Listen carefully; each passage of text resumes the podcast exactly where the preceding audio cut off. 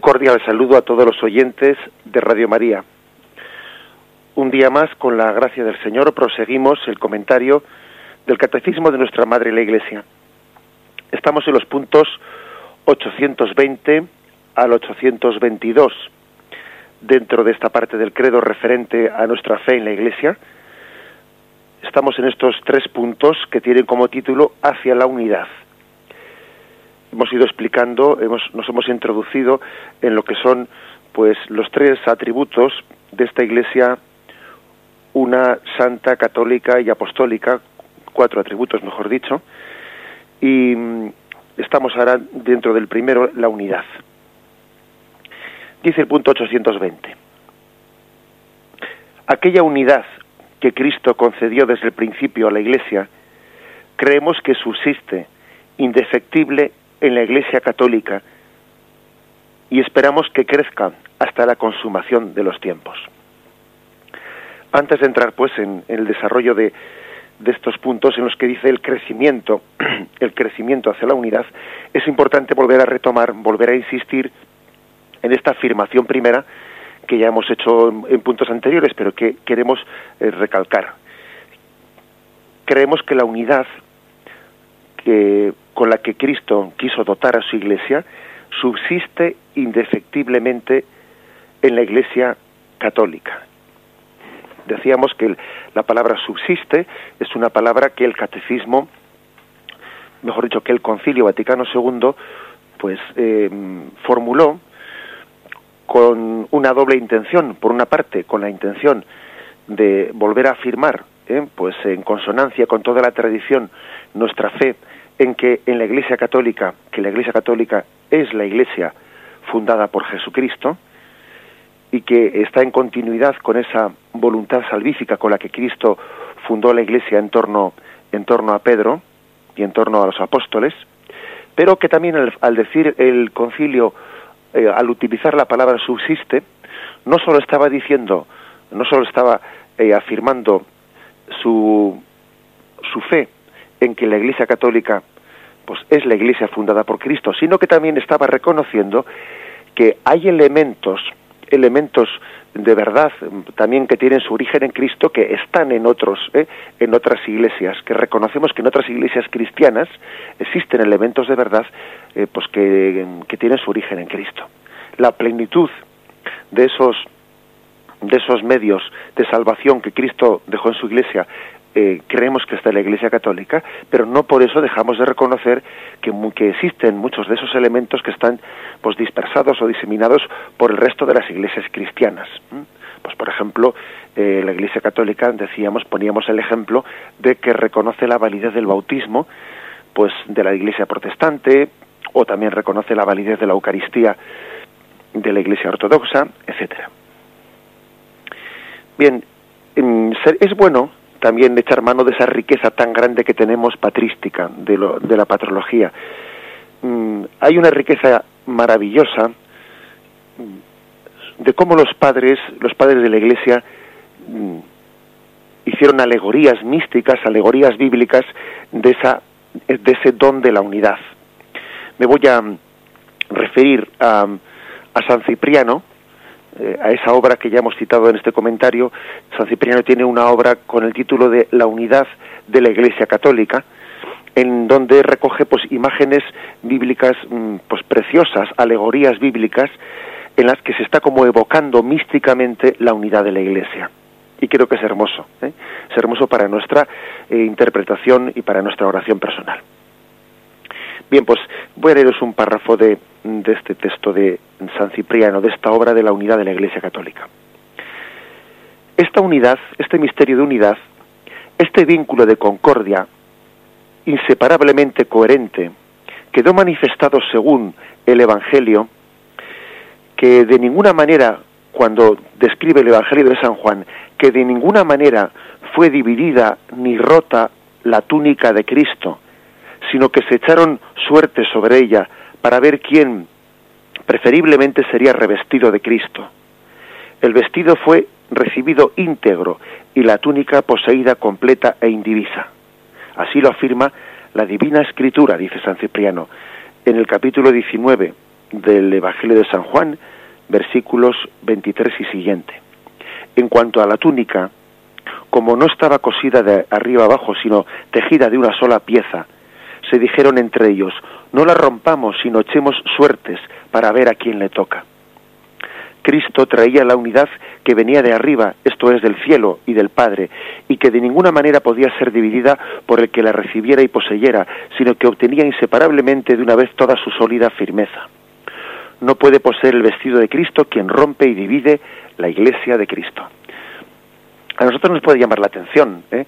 Pues que, que se haga esta lectura, mm, digamos, mística de ese pasaje que nos parecería pues casi una anécdota una anécdota pues bueno pues que, que tiene que tiene poca trascendencia. Sin embargo toda la tradición de la iglesia ha hecho referencia una evocación mística a ese pasaje de San Juan en el que eh, ese apóstol y ese evangelista místico ha visto en esa túnica de Cristo que no fue partida no fue partida la túnica de Cristo, sino que la echaron a suerte, se repartieron sus ropas, pero la túnica no la partieron ha visto una evocación mística de la Iglesia que no es partida, que no es partida, sino que a pesar de, los avatares y de los acosos que recibe, conserva la unidad de una manera dramática, ¿eh? pero conserva, conserva la unidad.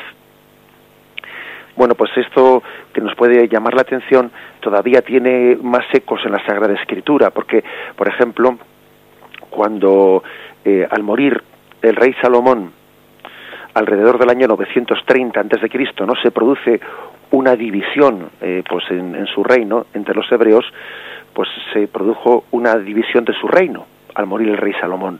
Diez tribus conformaron el reino eh, de Israel, constituyendo su capital en Samaria. Y, y, otras dos tribus, las otras dos tribus restantes, formaron el reino de Judá, eh, con, capitán, con capital en Jerusalén.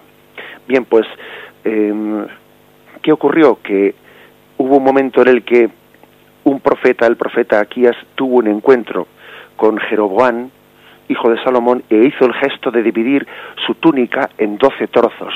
Dividió su túnica en doce trozos como diciendo, se ha partido tu reino, tu reino no ha conservado la unidad, se ha partido, se ha dispersado, y cogió su túnica y con una espada la parte en doce trozos y así se los entrega, ¿no?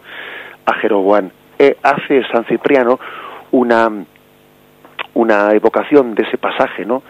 de ese pasaje del Antiguo Testamento para recordar pues aquello que ocurrió en la descendencia de Salomón que tuvieron la desgracia de no ser capaces de conservar la unidad del reino, sino que la partieron y el profeta partió su túnica en doce pedazos, eso ya no ocurrió con Cristo. Cristo conservó el don de la unidad. Incluso después del drama de la muerte de Jesucristo, la providencia de Dios permitió que no se partiese la túnica de Cristo. Ahí hay pues hay una, una imagen que toda la tradición de la Iglesia, a partir de aquel apóstol místico que es San Juan, vio en esa túnica la imagen de la unidad de la Iglesia que es preservada de, rupturas. Hay también otra imagen hermosa, hermosa donde las haya, eh, que es Juan 21, 10, 11. Después de que Jesús resucitado se aparece a sus apóstoles, pues mm, tiene lugar aquel episodio milagroso, no solo porque hay una pesca milagrosa, sino también porque se produce el milagro de que las redes no se rompan. Díceles Jesús, Juan 21, 10, 11. Traéis algunos de los peces que acabáis de pescar. Subió Simón Pedro y sacó la red a tierra, llena de peces grandes, ciento cincuenta y tres, y aun siendo tantos, no se rompió la red. También es el mismo apóstol, el apóstol místico San Juan, el que, el que observa el mismo detalle. Aun siendo tantos peces grandes, no se rompió la red. Ve un signo milagroso, el hecho de que tras esa pesca milagrosa no se rompa esa red, al igual que la túnica que no fue partida. Es otra imagen mística, otra alegoría, otra alegoría de la unidad de la Iglesia, que se, que se conserva pues milagrosamente intacta, ¿no? Todas estas imágenes eh, eran utilizadas de una y otra forma por los padres de la Iglesia para ver el milagro, el milagro de la unidad. Evocamos alguna más todavía. La tenéis en Josué, Josué capítulo segundo, versículo del 18 y siguiente. Ahí se narra como cuando em, iban a tomar Jericó, como cuando el pueblo de Israel finalmente iba a tomar Jericó, pues habían tomado contacto con Raab, aquella prostituta de la cual Dios se sirvió para que el pueblo de Israel pudiese penetrar en, en Jericó. Y en ese episodio se narra como Yahvé mm, da, permite la gracia a esa mujer prostituta, a esa mujer pecadora, que se preserve, que prefiguraba la iglesia de alguna forma. ¿eh? Aquella mujer prefiguraba la iglesia cuando Dios le dice, reunirás junto a ti en tu casa a tu padre, a tu madre, a tus hermanos y a toda la familia de tu padre. Y será así. Yo te, yo te auguro, yo te profetizo que todos los que permanezcan unidos en tu casa serán salvados. La toma, la toma de Jericó será destruida toda Jericó, pero los que permanezcan unidos en tu casa, los que en tu casa eh, mm, sean mm, permanezcan unidos y tengan esta especie de cordón de hilo, recordáis cómo eh, se le pidió que atase un cordón de hilo escarlata a la ventana. Ese cordón de hilo escarlata, ese cordón de hilo rojo, hacía referencia místicamente a la pasión de Cristo por la cual serían salvados todos los que se introducían en esa casa. Y le pedía que no saliese ninguno de esa casa, que él únicamente respondería de los que permanecían unidos en esa casa en la destrucción de Jericó y serían salvos. Bien, también San Cipriano, San Cipriano echa mano de esa imagen de cómo Dios salvó de la destrucción de Jericó a la familia de aquella prostituta Raab que permanecía unida dentro de ese dentro de ese domicilio. Otra imagen hermosa. Y también finalmente San Cipriano echa mano de otra imagen, la imagen del Éxodo 12, versículo 46 dice San Cipriano. Igualmente el rito de la Pascua no prescribía otra cosa en la ley del Éxodo, sino que el cordero que se mataba en figura de Cristo se comiera en una sola casa. Habla el Señor diciendo, será comido en una sola casa, en una sola casa, y no arrojaréis carne fuera de ella. La carne de Cristo, el Santo del Señor, no puede ser arrojada afuera. No hay otro lugar para los creyentes fuera de la única iglesia. Aquí también ve San Cipriano otra imagen mística. Cuando tenían que comer ese cordero, les pedía que se juntasen todos en una sola casa para comerlo, toda la familia unida en una sola cosa, y que terminasen el cordero entero y que no dejasen eh, fuera mm, trozos de ese cordero, sino que fuese consumido por la familia unida. Viendo también aquí San Cipriano una imagen de esa, del don de la unidad que Dios conserva en la Iglesia.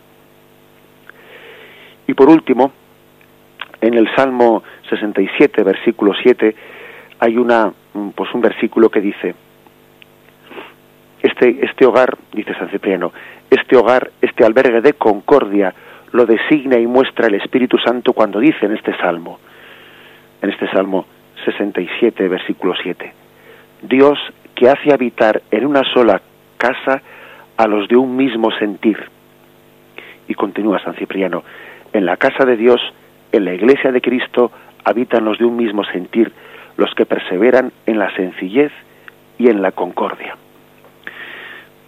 Bien, por lo tanto, como podéis observar, hay mm, por parte de los padres de la iglesia, hay, cuando están siendo también ellos atacados, porque la primitiva iglesia ya en tiempos de San Cipriano, pues estaba siendo, mm, estaba padeciendo muchas herejías, muchas fracturas, estaba padeciendo muchos mm, eh, misterios de, renegados de la Iglesia que, que solían eh, a veces sucumbir a las persecuciones y rompían la unidad de la Iglesia. Él escribió esta obra, esta obra de la unidad de la Iglesia Católica, insistiendo, subrayando en el don de Cristo a su Iglesia, en el don de la unidad. Y él la veía, la veía en un montón de alegorías de la, de la Sagrada Escritura. La veía, como hemos dicho, en aquella túnica de Cristo que no fue partida. La veía en aquella red en la que Pedro sacó toda aquella inmensidad de, peces en la pesca milagrosa sin que aquella red se rompiese.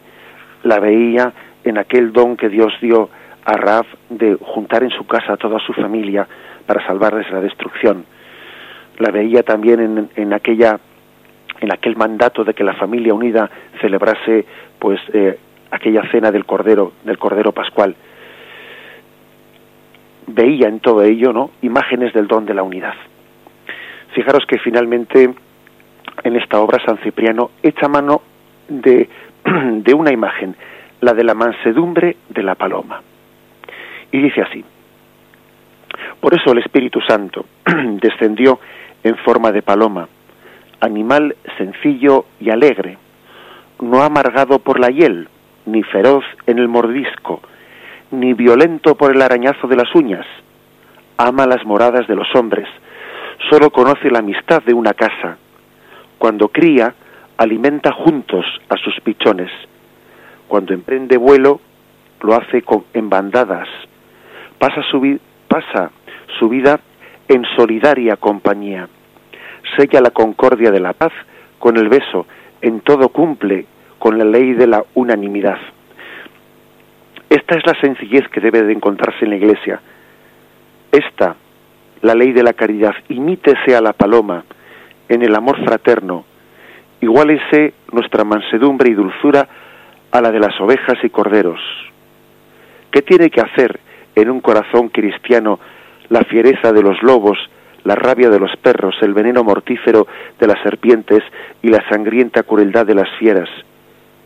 Hay que congratularse cuando los tales nos demuestran que la unidad de Cristo permanece en la mansedumbre y en la docilidad.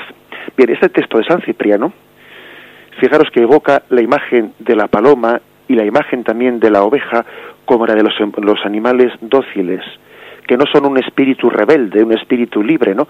Parece que eh, los padres de la Iglesia pues ven también en la docilidad de la paloma que tiene, eh, que dicen que cría las, a sus animales pues conjuntamente, que emprende el vuelo en bandadas, que no es una ave solitaria, que es una, sino que tiene una vida solidaria en compañía, ven en ella una imagen de la mm, de la comunitariedad y de la unidad de la Iglesia, igual también las ovejas que viven en rebaño no así la cabra que tira al monte y es más solitaria, no así otros animales que, que no tienen esa docilidad en la compañía. Están, están pues, eh, San Cipriano nos está mm, instruyendo contra un espíritu rebelde que a veces tenemos, ¿no? Un espíritu de ir por libre, de, de romper la, la, comunión con los demás. ¿eh? Ese espíritu que es el que rompe la unidad de la Iglesia, que es el que fractura la Iglesia, ese espíritu que, que tenemos todos fruto del pecado, ¿no?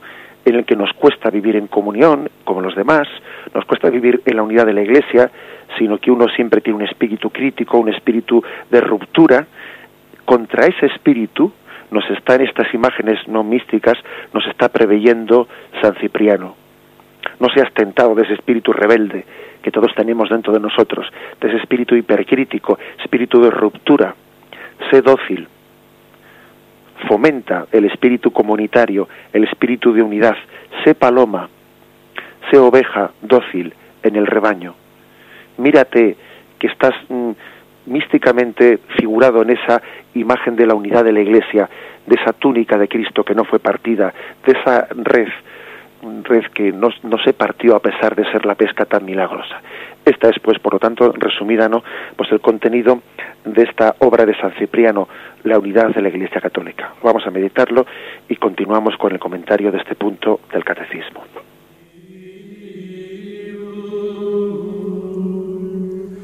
Jesus,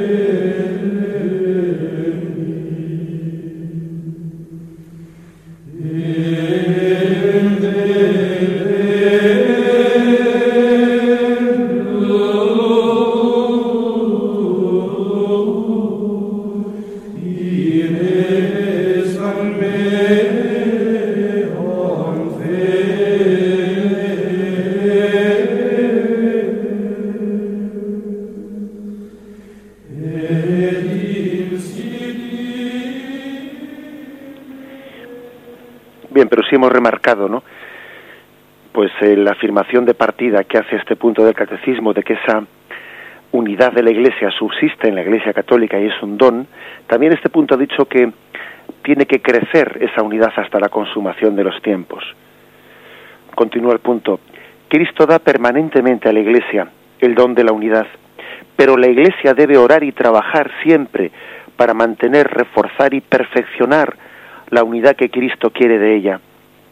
Por eso Cristo mismo rogó en la hora de su pasión y no cesa de rogar al Padre por la unidad de sus discípulos, que todos sean uno, como tu Padre en mí y yo en ti, que ellos sean también uno en nosotros, para que el mundo crea que tú me has enviado. El deseo de volver a encontrar la unidad de todos los cristianos es un don de Cristo y un llamamiento del Espíritu Santo. Bien, pues, pero hay que decir, ¿no? Que, que aunque la unidad se haya preservado como un don en la Iglesia Católica, sin embargo, esa unidad ha sufrido heridas. No ha sido una unidad que haya perecido, pero sí ha padecido. No ha perecido porque se conserva, eh, subsiste mm, en, conservado como un don de Dios, ¿no? Sin haber sido rota como esa túnica de Cristo en la iglesia de Cristo, pero aunque no haya perecido, sí ha padecido. Ha padecido muchos zarpazos a lo largo de esta historia y sufrimos, ¿no? Esa falta de unidad que, que no solo es un don de Cristo, porque también es de alguna manera, aparte de un don, es también una tarea que está pendiente de realizar plenamente. No ha perecido, pero ha padecido.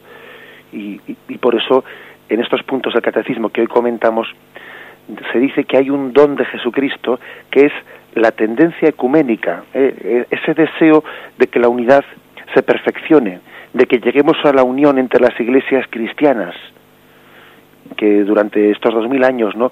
Pues han eh, pues padecieron esas fracturas y pedimos el don, ¿no? De tener ese deseo de unidad dice este punto del catecismo que ese deseo de volver a encontrar la unidad plena, pues es un llamamiento del Espíritu Santo y es un don de Cristo. Por lo tanto, tener sensibilidad ecuménica, que sabéis pues que por ecumenismo se entiende, ¿no? Pues ese movimiento del Espíritu de tendencia a la unión plena de todas las iglesias cristianas. Ese deseo o esa conciencia ecuménica es un don del Espíritu Santo, ¿no? Pues que el Señor ha suscitado en nosotros, especialmente pues en torno al Concilio Vaticano II, haciendo, o sea, respondiendo al llamado de Cristo, pues a, la unión, a que todos seamos uno. En el punto 821 describe un poco de cómo, cómo se lleva a efecto ¿no? pues ese, esa vocación de Cristo a la unidad. Para responder adecuadamente a este llamamiento se exige una renovación permanente de la Iglesia en una fidelidad mayor a su vocación. Esta renovación es el alma del movimiento hacia la unidad. En efecto, ¿eh? es decir, aquí se dice queremos ser queremos ser fieles. Bien, pues mayor fidelidad mejor dicho, queremos llegar a la unidad entre las iglesias. Bueno, pues mayor fidelidad a esa vocación que Cristo nos dio. No podemos entender, sería un error muy grande, entender pues que para llegar a una unidad entre las iglesias, como si tuviésemos que hacer una especie de negociación de cesiones mutuas, ¿no?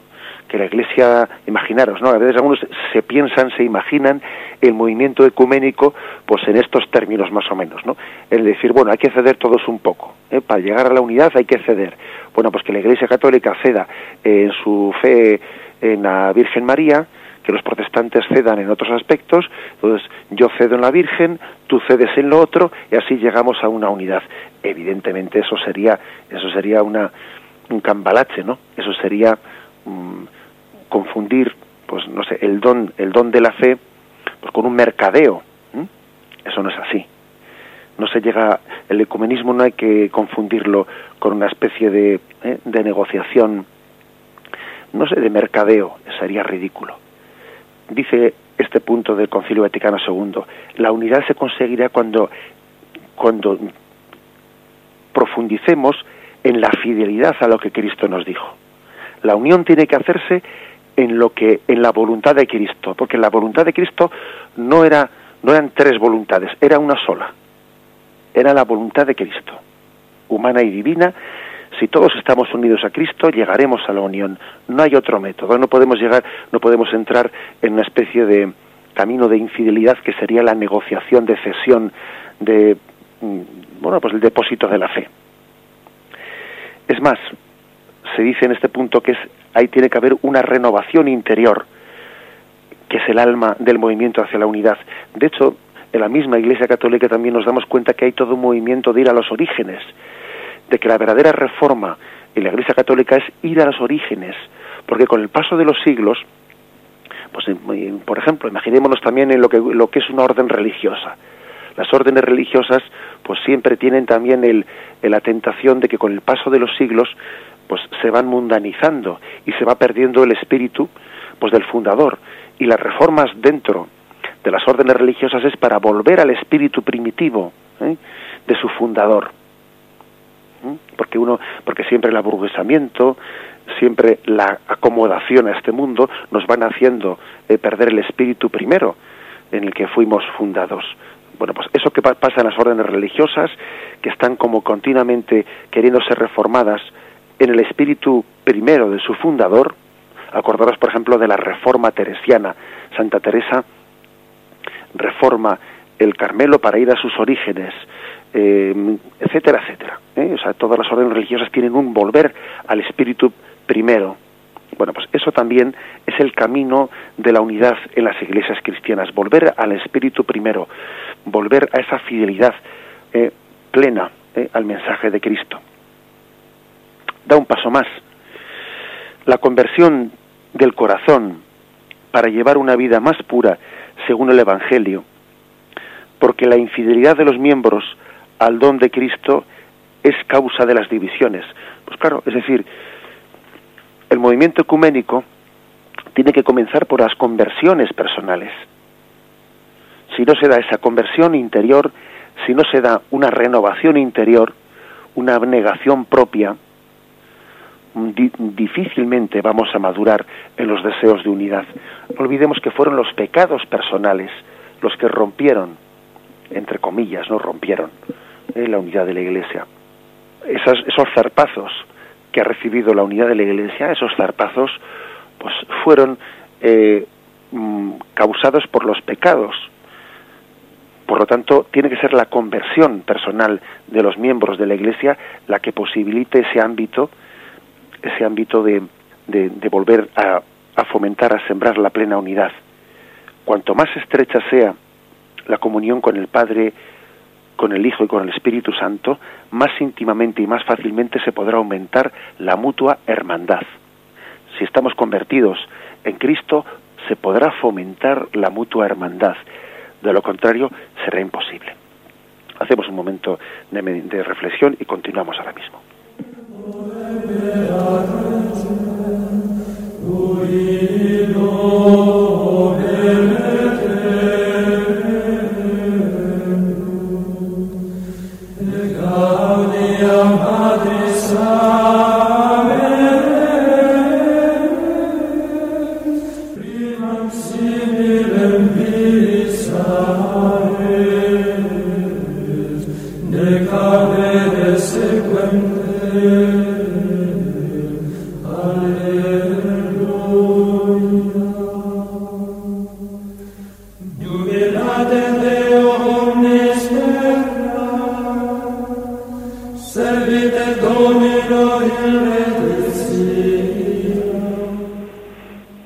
Este punto 821 detalla más de qué manera tenemos que pues mm, responder a ese llamamiento hacia la unidad.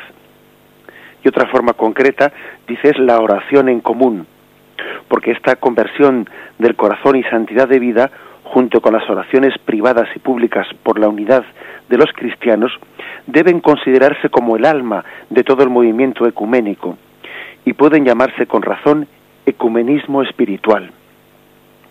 Y es verdad que esto se ha traducido en algo tan concreto como es el octavario de la unidad de los, de los cristianos, que hacemos todas las iglesias cristianas eh, pues unidas en torno a esos días, antes del día 25 de enero, en el que eh, pues hacemos la celebración, la oración conjunta de todas las iglesias cristianas por la unidad. El punto octavo del decreto Unitatis Redintegratio, que es el decreto del Concilio Vaticano II, ¿no? sobre que trata el tema de la, de, la unidad de la Iglesia, del ecumenismo, pues insiste en la importancia de que es bueno y deseable que los católicos se unan con los hermanos separados para orar en distintas circunstancias, oraciones por la unidad, en las asambleas, asambleas ecuménicas. Son estas oraciones, aparte de la fuerza que tienen de impetración ante Dios, son un medio extraordinariamente eficaz, ¿no? Pues para expresar incluso visiblemente en esas, en esas asambleas en las que rezan en conjunto católicos con otros cristianos para simbolizar aquella frase de Cristo, donde dos o tres están reunidos en mi nombre, allí estoy yo en medio de ellos. Aunque también hace esta matización el concilio. Sin embargo, no es lícito considerar la comunicación en las funciones sagradas como un medio que pueda usarse para restablecer la unidad de los cristianos. ¿A qué se refiere el concilio? Pues que debemos de orar junto con los protestantes, etcétera, pero que no es lícito pensar que uno vaya a ir pues a una asamblea eh, o a una, a una Eucaristía pues de otra iglesia y comulgar en ella sería ilícito hacer tal, tal comunión porque sí es lícito rezar junto con los protestantes, pero no es lícito pues una comunión en la Eucaristía porque todavía no hemos llegado a esa unión en la fe y sería mm, comulgar de un pues de, un cuando todavía no hay una comunión en la fe. Eh, no, es, lícito por ejemplo pues que un protestante comulgue en una Eucaristía eh, católica o, o, viceversa no, es, no sería lícito porque la comunión sacramental mm, tiene que ser signo de la comunión en la misma fe el concilio dice sí debemos de orar pero no es correcto que que hagamos signos de comunión en los sacramentos cuando todavía eh, pues eso no, no simboliza lo que tiene que simbolizar, que es la plena comunión de la fe. El fraterno conocimiento recíproco es otro medio, dice este punto del catecismo. El fraterno conocimiento recíproco. Y ciertamente es bueno, pues que los católicos, dice aquí, ¿no? Eh, este punto noveno, de este documento conciliar que cita el catecismo, los católicos debidamente preparados deben adquirir un mejor conocimiento de la doctrina y de la historia de la vida espiritual y cultural, de la psicología religiosa y propia de los hermanos separados. Es bueno que haya pues dentro eh, dentro de, mm, de nuestra formación espiritual un mayor conocimiento de cuál es la historia etcétera de nuestros hermanos separados Hombre, evidentemente no todo el mundo se va a dedicar a estudiar en profundidad pues la, mm, la historia y la teología de los protestantes, porque bueno, pues porque paso también tiene la Iglesia pues personas preparadas que tengan capacidad de ello. Pero sí que es bueno que tengamos por lo menos un conocimiento, ¿no?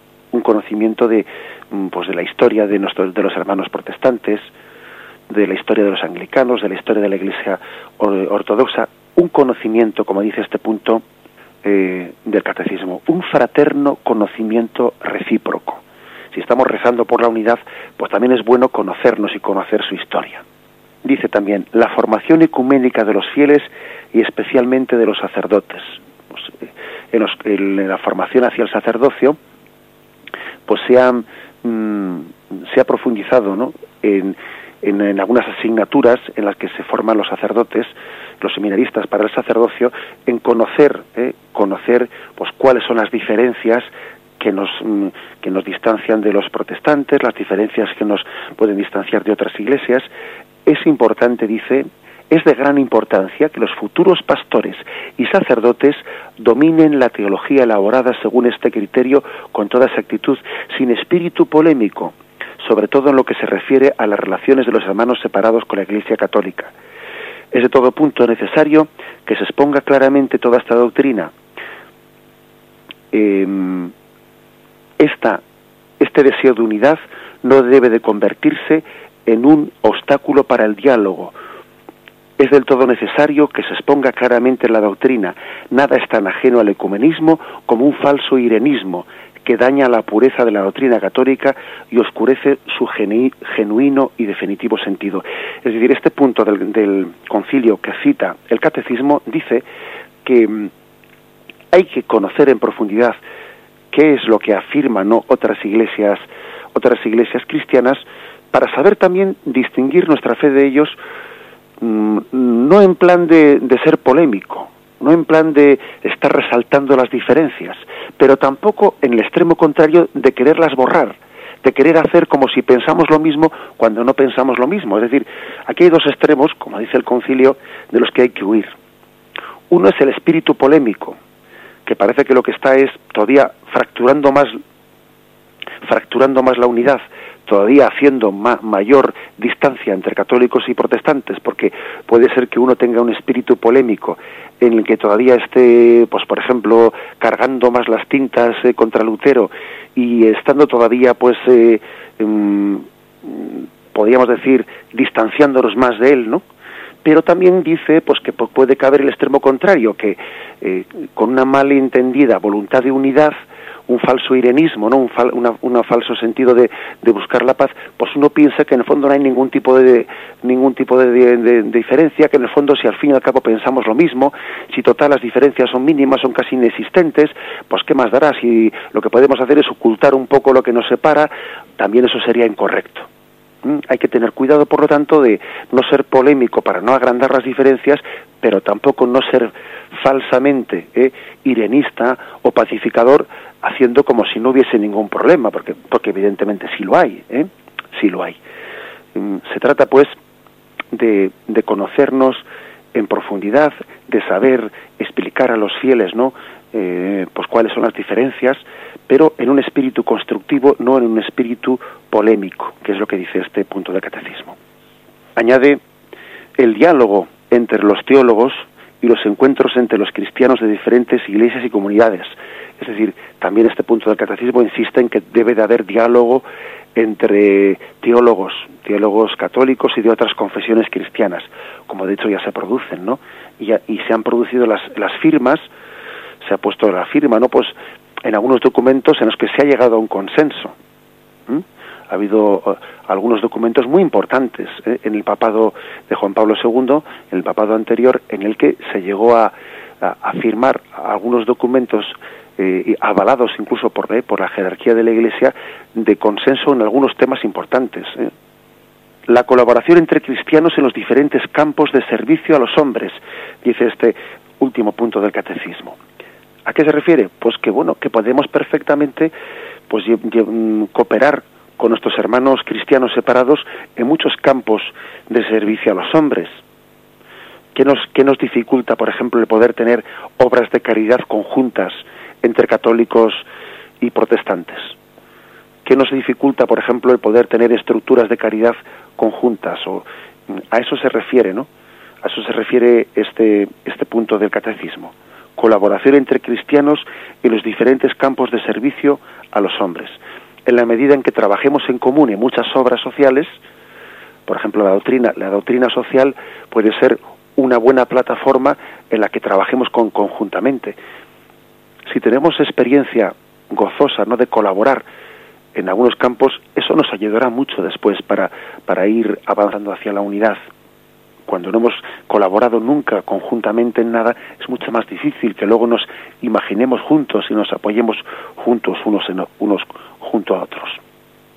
Y por último, dice el punto 822, ¿eh? con el cual concluimos. La preocupación por el restablecimiento de la unión atañe a la Iglesia entera, tanto a los fieles como a los pastores pero hay que ser conocedor de que este santo propósito de reconciliar a todos los cristianos en la unidad de la única Iglesia de Jesucristo excede las fuerzas y la capacidad humana. Por eso hay que poner toda la esperanza en la oración de Cristo por la Iglesia, en el amor del Padre para con nosotros y en el poder del Espíritu Santo. Dos afirmaciones, pues, con las que se termina. Por una parte, pues que, mm, tengamos mucho cuidado de pensar de que esto del ecumenismo y de la unión con otras iglesias pues es cosa de, de los pastores y de los que desde las alturas, como decimos nosotros, ¿no? desde los que desde arriba tienen que tratar esas cosas. No. Dice, también el ecumenismo tiene que hacerse desde abajo, desde abajo, desde nuestra fomentar la sensibilidad de cariño hacia nuestros hermanos cristianos separados y que tengamos eh, conciencia de que esa tarea es dada por Cristo a toda la Iglesia, que seamos uno, que, que tomemos eso como una de nuestras principales intenciones en la oración, que oremos por la oración, por la unidad, mejor dicho, que oremos por la unidad con todas nuestras fuerzas. Y que tengamos conciencia de que se trata de algo que supera nuestras fuerzas. Que a estas alturas no podemos, sí que nosotros, sí que nuestro pecado fue el que causó esos zarpazos, ¿no? Esas heridas a la unidad. Pero mm, si nosotros fuimos los que con nuestros pecados, ¿no? Hicimos esas heridas, nosotros no podemos con nuestras fuerzas ahora curarlas. Hace falta el don de la, de la gracia de Cristo para recuperar la unidad. Lo que nosotros fracturamos, ahora tiene que ser la gracia de Dios la que venga a recomponerlo. Esa es un poco la afirmación final de este punto, de este punto del catecismo. Concluimos aquí eh, pues estos tres puntos que hoy hemos comentado hacia la unidad y damos paso ahora a las llamadas de los oyentes. Tenemos también una, una consulta mm, que en el programa anterior dejamos sin, sin responder plenamente porque se, hecho, se nos echó el tiempo encima. Y también eh, animamos a los oyentes a que puedan intervenir con sus preguntas o sus sugerencias llamando al teléfono 917 107 700 917 107 700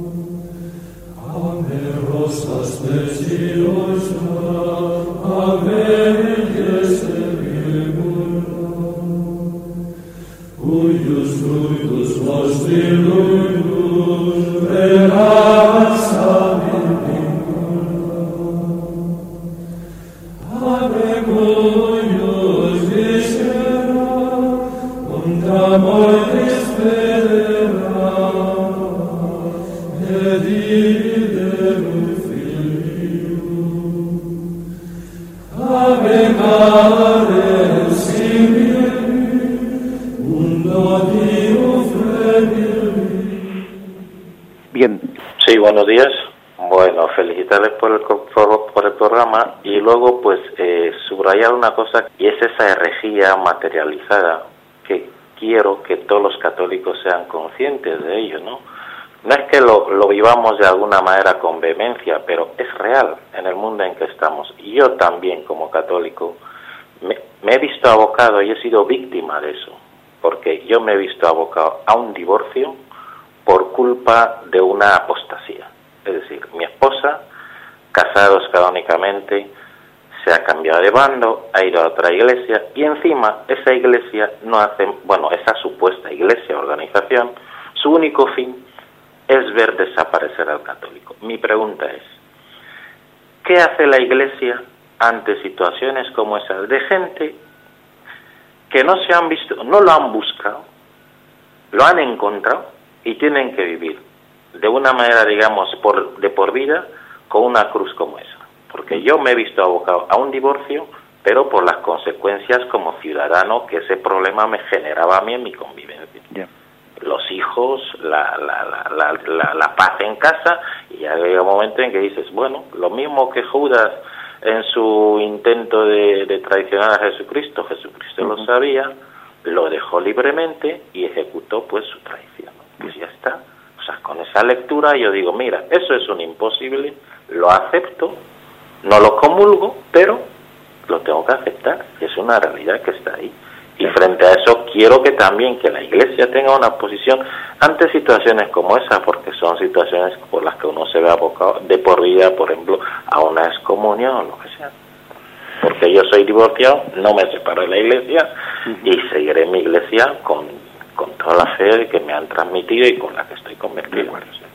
yo creo que la respuesta es, es mm, siempre una respuesta desde la fidelidad de Cristo en la cruz, porque es que no hay no hay otra otra verdad que no sea la verdad de Cristo crucificado. Nosotros os predicamos a un Cristo y a, y a Cristo crucificado, dice San Pablo.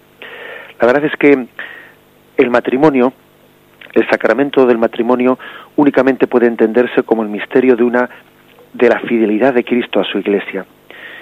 Y Cristo es fiel a su Iglesia a pesar de bueno, pues de que en esta Iglesia hay muchos episodios concretos y particulares de, de, infidelidades hacia Cristo. A pesar de que Judas vende al Señor, a pesar de que Pedro le niega, a pesar de que hay tantos tantos miembros de la Iglesia que, que le fallamos al Señor con nuestros pecados, sin embargo Cristo es fiel a su Iglesia. Cristo no, no devuelve infidelidad con infidelidad. Cristo no devuelve el mal con el mal, sino que Cristo es más fiel todavía a pesar de nuestras infidelidades. Por lo tanto, yo creo que cuando alguien ha sufrido, pues, pues ese, bueno, pues sencillamente ha padecido, ¿no? En su propia carne esa ruptura del don del matrimonio, está llamado él a reflejar a Cristo que es fiel a pesar de esas infidelidades que está padeciendo Jesucristo. Estamos llamados a reflejar al Cristo fiel cuando nosotros hemos padecido la infidelidad. Es un testimonio, yo diría, martirial, un testimonio máximo de confesión en la fe. Ser fiel aunque no nos sean fieles. No devuelvas al mal con el mal, antes bien, vence el mal a fuerza de bien. Sin embargo, sabemos que el espíritu de este mundo piensa de otra forma. El espíritu de este mundo dice, bueno, pues si, si, han, si no han sido fieles conmigo, tampoco yo me considero con el deber de serlo. Si mi cónyuge pues se ha, se ha creído, ¿no? Pues con el, vamos, con el derecho de romper el matrimonio, yo también me considero, ¿eh? pues con el mismo derecho, no nosotros mm, vemos cuando eso ocurre, cuando el matrimonio uno padece, ¿no? Padece, digo, no produce, sino padece. ¿eh? Padece la fractura porque el otro miembro es el que ha querido romper el matrimonio, somos nosotros los que estamos llamados todavía a manifestar de una forma más clara el misterio de la fidelidad de Cristo crucificado. De acuerdo, damos paso a, a las llamadas de los siguientes oyentes. Buenos días, ¿con quién hablamos? Sí, buenos días. Buenos días, adelante. Eh, le llamo a Francisco desde Madrid. Adelante, Francisco. Mire, era una cuestión que usted dejó planteada el pasado diciembre. Se trataba de cuántas veces se podía comulgar al día. Eso es. Entonces yo he leído el canon 917 del Código de Derecho Canónico, que es muy breve, y habla de dos veces al día escuchando misa entera. Eso es. Pero yo tengo aquí apuntado de que usted insinuó de que se podía comulgar varias veces oyendo varias misas al día. No, yo creo, vamos a ver, me parece me parece que precisamente yo eh, lo que dije en un primer momento que luego rectifiqué al día siguiente, ¿eh? porque creo que lo que dije es que cuando hubiese una causa especial se podía volver a comulgar. Y luego rectifiqué en el siguiente programa porque ciertamente leí ese mismo canon que usted ha leído diciendo que se puede volver a comulgar cuando uno ha escuchado la misa completamente. ¿eh? Es decir, ciertamente eh, la Iglesia lo permite comulgar de nuevo siempre cuando la misa se haya escuchado plenamente. Yo en un primer momento hice el comentario de que cuando había alguna algún motivo justificado, como por ejemplo podía ser asistencia a una boda o a un funeral, pero ciertamente el catecismo dice que no hace falta que sea eh, pues un motivo especial, sino que si uno eh, asiste a una segunda misa y la escucha íntegramente, puede comulgar. ¿eh? Sí, sí, y hay alguna condición acerca de los pecados veniales, que creo que oí alguna cosa en Radio María alguna disposición especial, por supuesto, aparte de estar en gracia de Dios. Bien, de acuerdo, le respondo por la radio. ¿eh? Sí, sí, gracias. Bien, que yo sepa, no, pues no, vamos, que yo sepa, la, vamos, la tradición de la Iglesia es unánime, ¿no? Cuando dice, bueno, pues que la primera parte de la misa eh, es un momento de petición de perdón por todos nuestros pecados veniales para disponernos a celebrar bien la Santa Misa. Y también la Iglesia recomienda la confesión de los pecados veniales. ¿eh? Es decir, la confesión no únicamente está reservada para los pecados mortales, sino también se nos recomienda la confesión frecuente de los pecados veniales. Aparte de que también al comienzo de la Santa Misa tenemos esa petición ¿no? de perdón y de purificación por todos ellos. Bien, alabamos al Señor, lamentamos que haya podido haber llamadas que no hayamos podido introducirlas, pero mm, alabamos al Señor por haber podido comentar este punto del catecismo. Alabado sea Jesucristo.